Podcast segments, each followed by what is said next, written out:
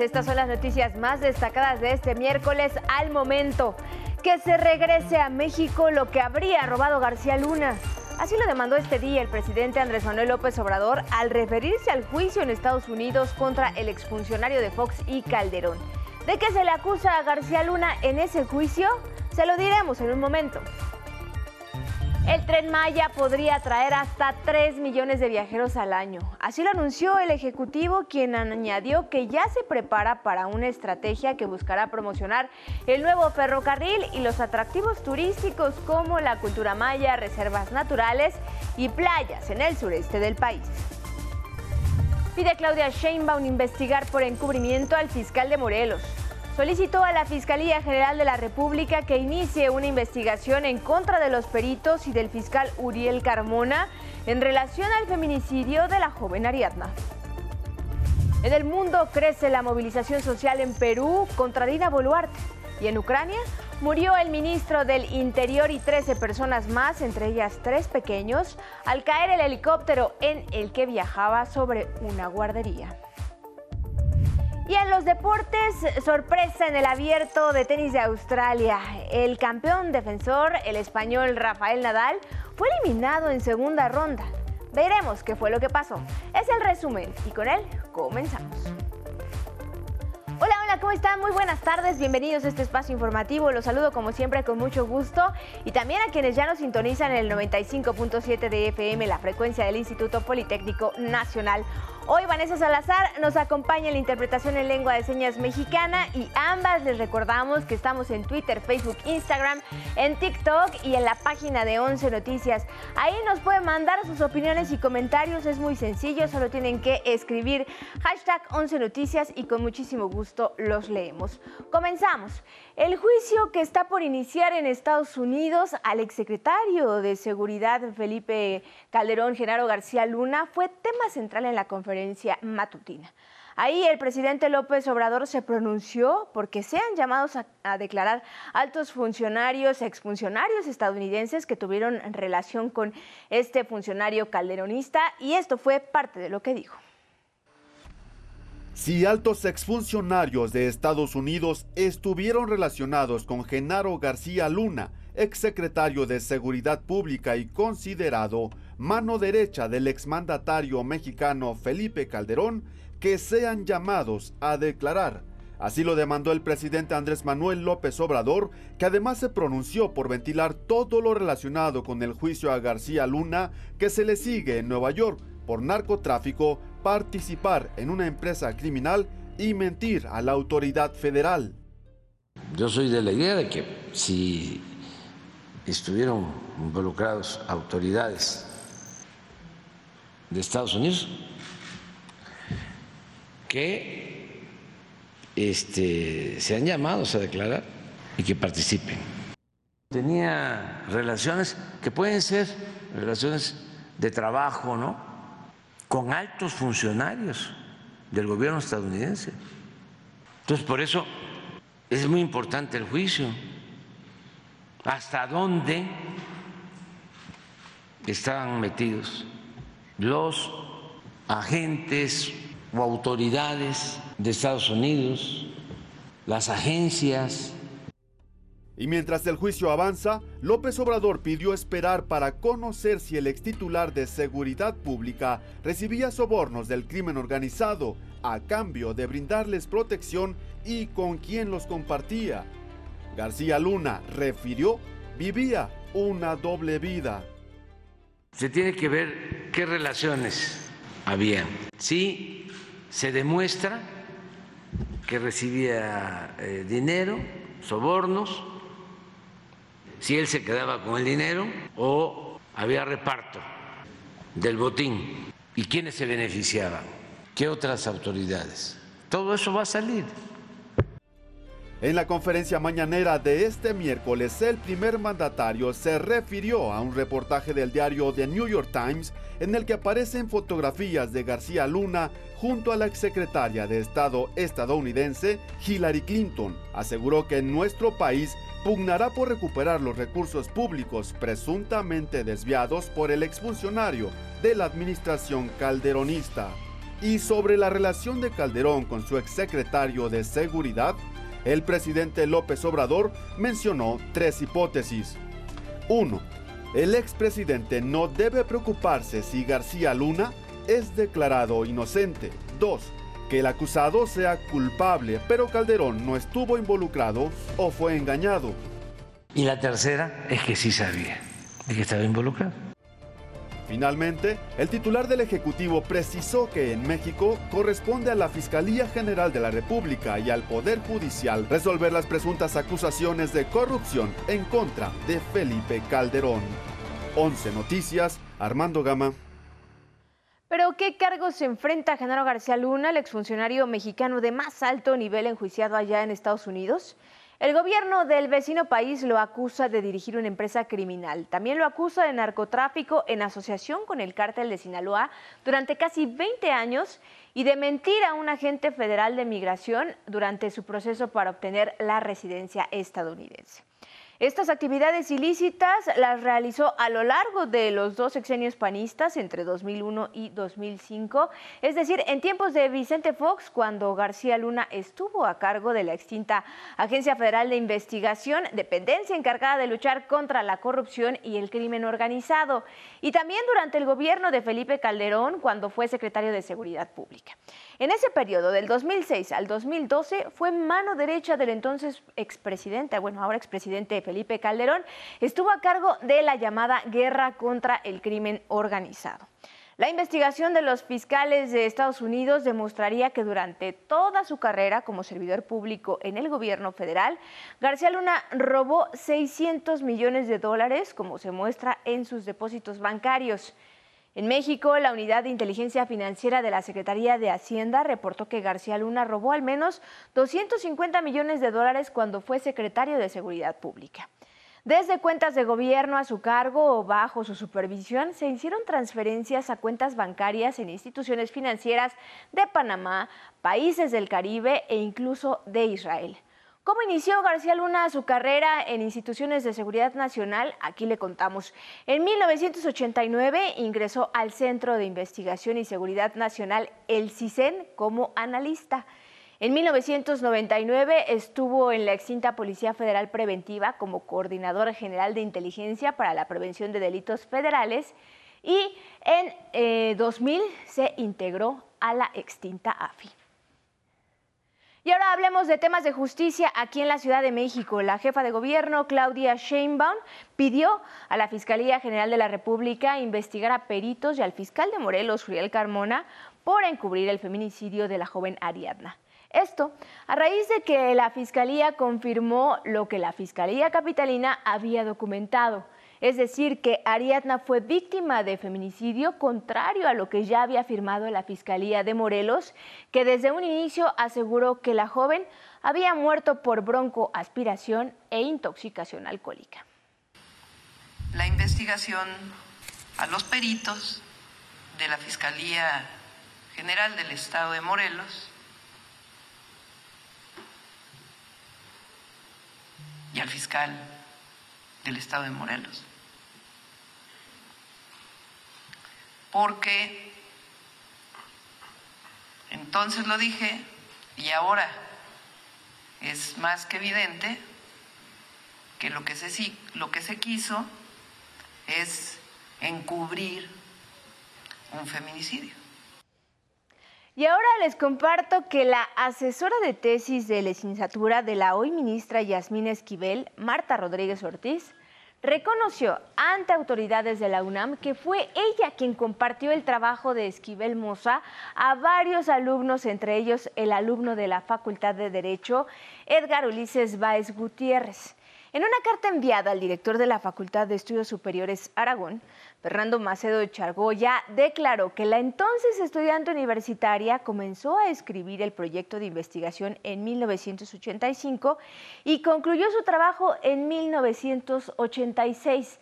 Sin embargo, no presentó el examen profesional en ese momento porque aún no contaba con su servicio social.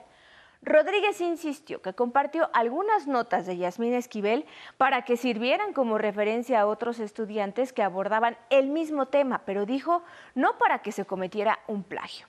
El pasado 31 de diciembre, el rector de la UNAM, Enrique Graue, señaló en un comunicado que ambas tesis tenían una coincidencia del 90%, lo que hacía presumir un plagio por parte de la actual ministra. El 11 de enero, el Comité de Integridad Académica y Científica de la FES Aragón concluyó en su investigación que la tesis presentada por Yasmín Esquivel en 1987 era copia de la presentada en 1986 por Edgar Ulises Báez. Y vamos a más información nacional. Ya está en camino el aguacate michoacano que se consumirá durante el Super Bowl número 57. En Michoacán se dio el banderazo de salida a las primeras toneladas de aguacate de la temporada, que serán exportadas a Estados Unidos para el Super Bowl 57. En total, México enviará al país vecino 130 mil toneladas del llamado oro verde para la elaboración del famoso guacamole. El gobernador Alfredo Ramírez Bedoya destacó que la exportación de este año supera las del 2022 y 2021. En Oaxaca, el gobierno estatal investiga la venta ilegal de actas de nacimiento a migrantes. El gobernador de la entidad denunció que esta práctica habría ocurrido durante la administración de su antecesor Alejandro Murat y ya se investiga esta presunta corrupción. En Nuevo León, fue vinculado a proceso a Aarón N., adolescente de 14 años, que presuntamente abusó sexualmente de un niño de 6 años en un salón de fiestas infantiles de Escobedo. La Fiscalía de Nuevo León informó que el menor imputado cumple con tratamiento psicológico y le fueron impuestas medidas cautelares para no acercarse a la víctima y a su familia mientras siguen las investigaciones. En Nezahualcóyotl, Estado de México, policías municipales salvaron la vida de un joven que pretendía lanzarse al vacío desde un puente peatonal. El rescatado dijo que pretendió quitarse la vida por sufrir discriminación y maltrato laboral. También en el Estado de México, pero en Ixtapaluca, agentes de la Fiscalía del Estado rescataron a 27 animales que se encontraban en abandono en un inmueble. Entre las especies resguardadas están 22 perros pitbull, 3 conejos, un coyote y un gato egipcio. Los animales no contaban con alimento ni agua. 11 Noticias. Hablemos de un tema que ha causado indignación. El pasado fin de semana, la banda neonazi griega Der Stormer ofreció un concierto clandestino en un bar de la colonia Roma, aquí en la Ciudad de México. Un día después, dicho grupo también tocó en Ciudad Juárez, Chihuahua, mientras que en Guadalajara su presentación fue cancelada. El diario español El País publicó que en el caso del espectáculo de la Ciudad de México, al show asistieron apenas 60 personas y la ubicación definitiva del evento se difundió boca a boca solo a gente de confianza del entorno ultraderechista. Previo al evento hubo enfrentamientos entre grupos ultraderechistas y colectivos antifascistas que trataron de evitar que se llevara a cabo dicha presentación neonazi. La banda griega tocó en el bar San Diablo, un punto de encuentro habitual entre personas que se asumen como neonazis. Y en más de la agenda nacional, el presidente Andrés Manuel López Obrador destacó el crecimiento de la inversión pública en su administración, lo que ha permitido desarrollar obras de infraestructura de gran calado. El gobierno federal le apuesta a la inversión pública para impulsar la economía y el turismo, destacó el presidente Andrés Manuel López Obrador y resaltó la construcción de obras de infraestructura prioritarias como el tren Maya, el Aeropuerto Internacional Felipe Ángeles o la refinería de Dos Bocas. Estos desarrollos, aseguró, no consideran contratación de deuda ni se darán en concesión. Tenía mucho tiempo, mucho tiempo que no había inversión pública en México. Todo eran concesiones en autopistas, bueno, hospitales. Se llegó al extremo de dar concesiones hasta para reclusorios, que ahora la inversión pública ha crecido mucho indicó que las utilidades del tren Maya, una vez que entre en operación este año, se destinarán al pago de pensiones y jubilaciones del ISTE y de integrantes de las Fuerzas Armadas. Decidimos entregar estas obras a una empresa de la Secretaría de la Defensa para que ellos cuiden que esta empresa pública no pase al sector privado, que no se privatice, pues. Además, reveló que ya se prepara una estrategia para promocionar el nuevo ferrocarril y los atractivos turísticos como la cultura maya, reservas naturales y playas en el sureste del país. El objetivo del tren Maya, refirió, es atraer al menos a 3 millones de viajeros al año. Para darle vida y reactivar la economía en cinco estados, incluido Quintana Roo, la parte sur. Aseguró que este medio de transporte será eléctrico a lo largo de mil kilómetros de longitud y en el resto usará diésel de bajo azufre. Con información de Armando Gama, 11 Noticias. En el miércoles de quién es quién en las mentiras de esta semana, esto fue lo más relevante. El 2023 inició con una avalancha de notas falsas fomentadas por medios de información, políticos y líderes de opinión alineados con el bloque opositor, quienes, para distorsionar la realidad, centraron sus ataques en la detención de Ovidio N., la cumbre de América del Norte y la supuesta militarización del metro de la Ciudad de México. Así quedó demostrado en la sección ¿Quién es quién en las mentiras? presentada en la mañanera. Un ejemplo, es falso que la captura del hijo del narcotraficante Joaquín Guzmán fue un regalo para el presidente de Estados Unidos Joe Biden o que provocaron la toma del aeropuerto de Culiacán y hasta una fuga en el penal local. Pero eso no es todo. Que el puerto de Sinaloa, escuche bien, el puerto de Sinaloa fue tomado por grupos de la delincuencia organizada tras la captura de Ovidio Guzmán y que en el hecho habría un crucero estrellado contra el muelle y en el que supuestamente se destruyeron varias embarcaciones. Esto no solamente es falso, es muy absurdo. Para empezar, en Culiacán, Sinaloa, no existe ningún puerto marítimo. Y para atemorizar a la población, se difundió un video en el que se afirmó que el ejército mexicano habría usado tanques durante el operativo de captura otra mentira.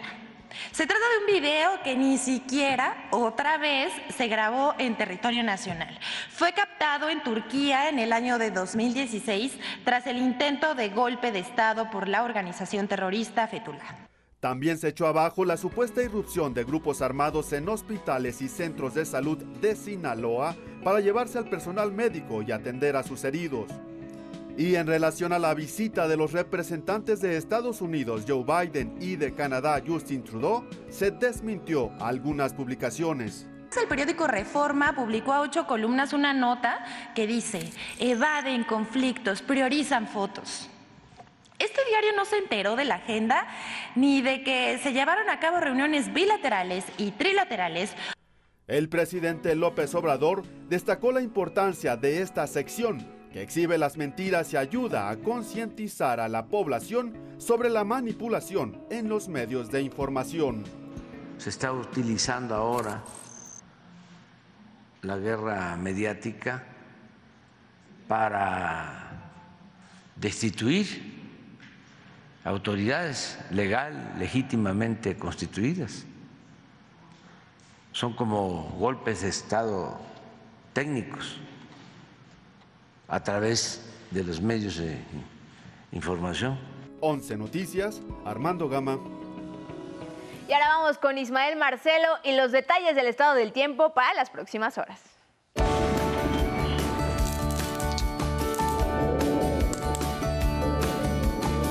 Muy buenas tardes. Vamos juntos a conocer el pronóstico del tiempo para esta tarde, donde el Frente Frío 25 ocasionará vientos fuertes en los estados del norte y noreste del país, mientras que la tercera tormenta invernal se desplaza sobre el sur de Estados Unidos y afecta cada vez menos al territorio nacional. Desde redes sociales nos comparten estas imágenes de las nevadas de ayer en los municipios de Madera y Ocampo, allá en Chihuahua, donde esta tarde habrá bajas temperaturas y vientos de 60 a 70 kilómetros por hora. Condiciones similares de nevadas se presentaron en Baja California. Aquí vemos la carretera libre Tecate-Tijuana. Como le comentaba, nuestros amigos del norte del país tendrán cielos despejados y ambiente cálido con vientos de 60 a 70 kilómetros por hora en los estados de Chihuahua, Coahuila y Durango. Por ejemplo, un miércoles frío enfrentarán quienes nos ven en Guadalupe, Chihuahua. Esta tarde apenas alcanzarán 10 grados como temperatura máxima. Para el noroeste dominará cielo medio nublado de nueva cuenta con oleaje de 2 a 4 metros de altura en la costa occidental, tanto de Baja California como de Baja California Sur. En San Luis, Río Colorado, allá en Sonora, el ambiente es fresco, pues la temperatura máxima de esta entidad llegará a 16 grados. Este 18 de enero continuará el evento de Surada sobre el sureste mexicano. Recordemos que este evento son vientos cálidos provenientes de Centroamérica y que alcanzarán velocidades de 50 a 70 kilómetros por hora en Oaxaca, Chiapas, Veracruz, Campeche, Yucatán y Quintana Roo. Así, quienes nos ven en Cintalapa, Chiapas, les informo que tendrán cielo medio nublado, pero escasa probabilidad de lluvias. El ambiente en este lugar es muy caluroso esta tarde, con la temperatura máxima de 28. Para el occidente se prevén cielos despejados y altas temperaturas a lo largo de la tarde, sin posibilidad de lluvias. Por ejemplo, en Arteaga, Michoacán, también se espera cielo despejado, pero con ambiente muy caluroso. La temperatura máxima llegará a los 30 grados Celsius y a pesar de una nubosidad escasa, no se esperan lluvias para este miércoles. Y en la región central del país experimentaremos ambiente cálido y fresco a la sombra, sin lluvias y los termómetros se detendrán cerca de los 25 grados Celsius en el Valle de México. En San Luis de la Paz, Guanajuato, se espera cielo nublado pero sin lluvia. El ambiente es templado este día, pues la máxima esta tarde llegará a 23 grados Celsius. Hasta aquí la información del estado del tiempo. Que tenga hoy, como siempre, la mejor de las tardes.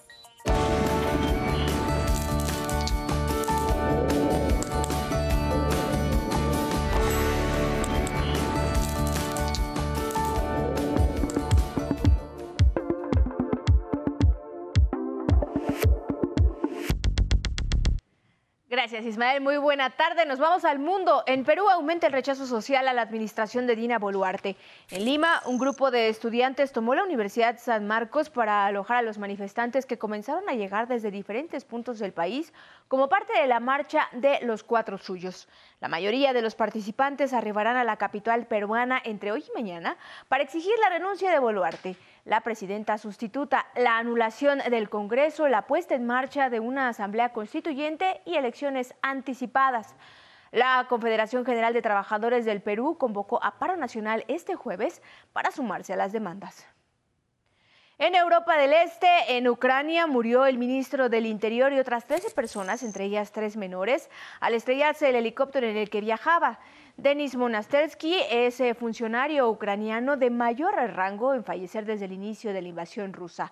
La aeronave cayó cerca de una guardería y un edificio residencial en la localidad de Brovary, al este de Kiev. Las autoridades ya investigan las causas. Y en Canadá fueron halladas 171 posibles tumbas de niños indígenas en el cementerio de la antigua escuela residencial de St. Mary en la localidad de Kenora, allá en Ontario. Entre 1897 y 1972, más de 6.000 menores fueron internados en esa escuela.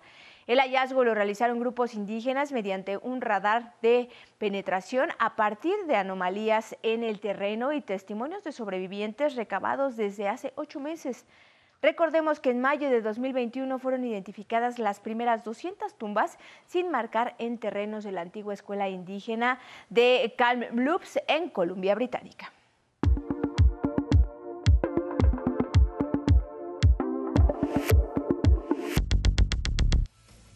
La información deportiva contigo, Axel Meneses. Muy buena tarde. ¿Qué tal Carla? Muy buenas tardes. Iniciamos con el tenis. Continúa la actividad del primer Grand Slam del año, el Abierto de Australia. El campeón defensor Rafael Nadal fue eliminado en segunda ronda tras sufrir una lesión en su partido frente al estadounidense Mackenzie McDonald. Rafa sufrió una molestia en la cadera que lo obligó a pedir atención médica. Cuando volvió a la pista continuó el partido y aunque lo alargó lo más que pudo, McDonald terminó imponiéndose en tres sets. En más resultados, el griego Stefano Tsitsipas y el ruso Danil Medvedev avanzaron a tercera ronda para mantenerse como candidatos para pelearle el título al rey de este torneo, el serbio Novak Djokovic. En la rama femenil, la número uno del mundo, la polaca Iga Swiatek, no tuvo mayor problemas y en dos sets venció a la colombiana Camila Osorio. Y la número tres del ranking, la estadounidense Jessica Pegula, se impuso a la bielorrusa Alexandra Sasnovich. En más información deportiva, en el fútbol mexicano, Chivas confirmó lo que se temía. Alexis Vega estará fuera de las canchas de 6 a 8 semanas tras la lesión en la rodilla que sufrió el viernes en el partido ante Atlético de San Luis. Será sometido a una cirugía que no presenta mayor riesgo, pero sí varias semanas de rehabilitación. Vega podría regresar a las canchas justo para disputar el clásico contra América el próximo 18 de marzo. Y Lionel Messi y Cristiano Ronaldo se volverán a ver las caras, pero esta vez en Arabia Saudita. Y es que las estrellas de la Liga Saudí enfrentarán mañana al PSG. Recordemos que el astro portugués ahora es jugador del Al Nasser y mañana será el capitán del equipo de las estrellas. Tanta es la euforia por el enfrentamiento en los dos de los dos mejores futbolistas de los últimos años que un boleto para el partido de mañana fue subastado en dos 7 millones de dólares para ver a Cristiano y a Messi otra vez enfrentarse. Carla, es en los deportes. Muy buenas tardes. Lo que ganan este par de futbolistas. Gracias, Axel. Muy buena tarde. Y ahora nos vamos a los espectáculos contigo, Sandra Sitle. Bienvenida. Adelante.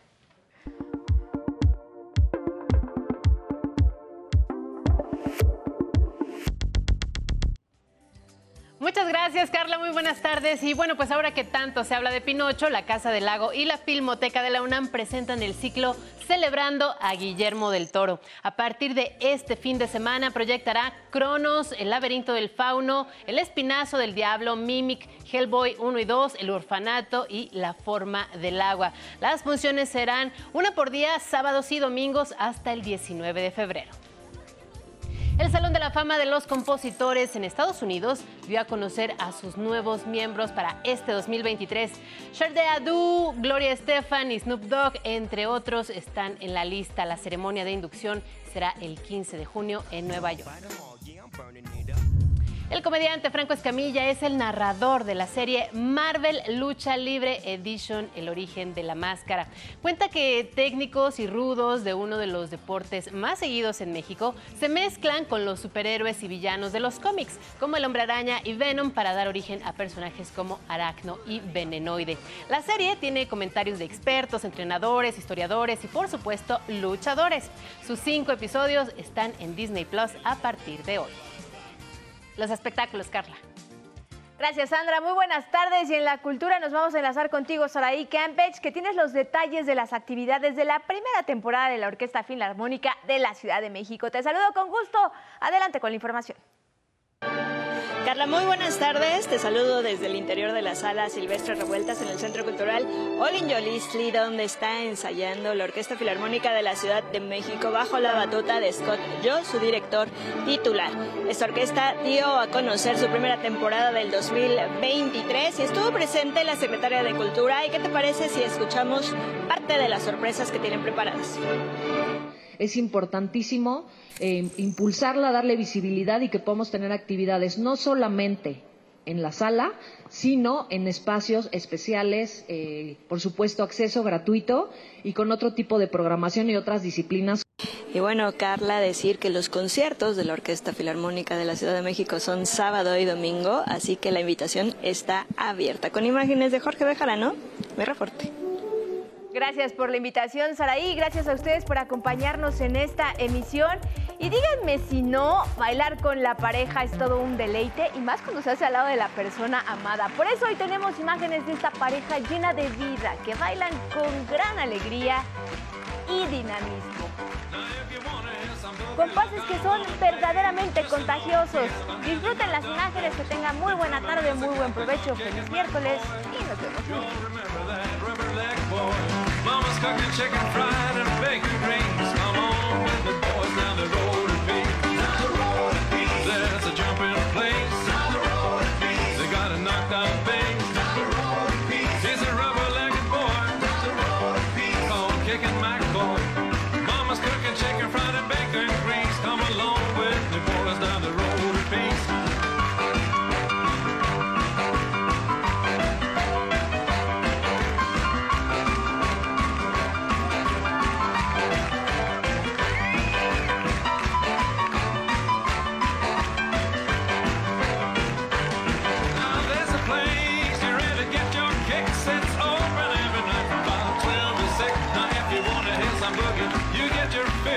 treasure.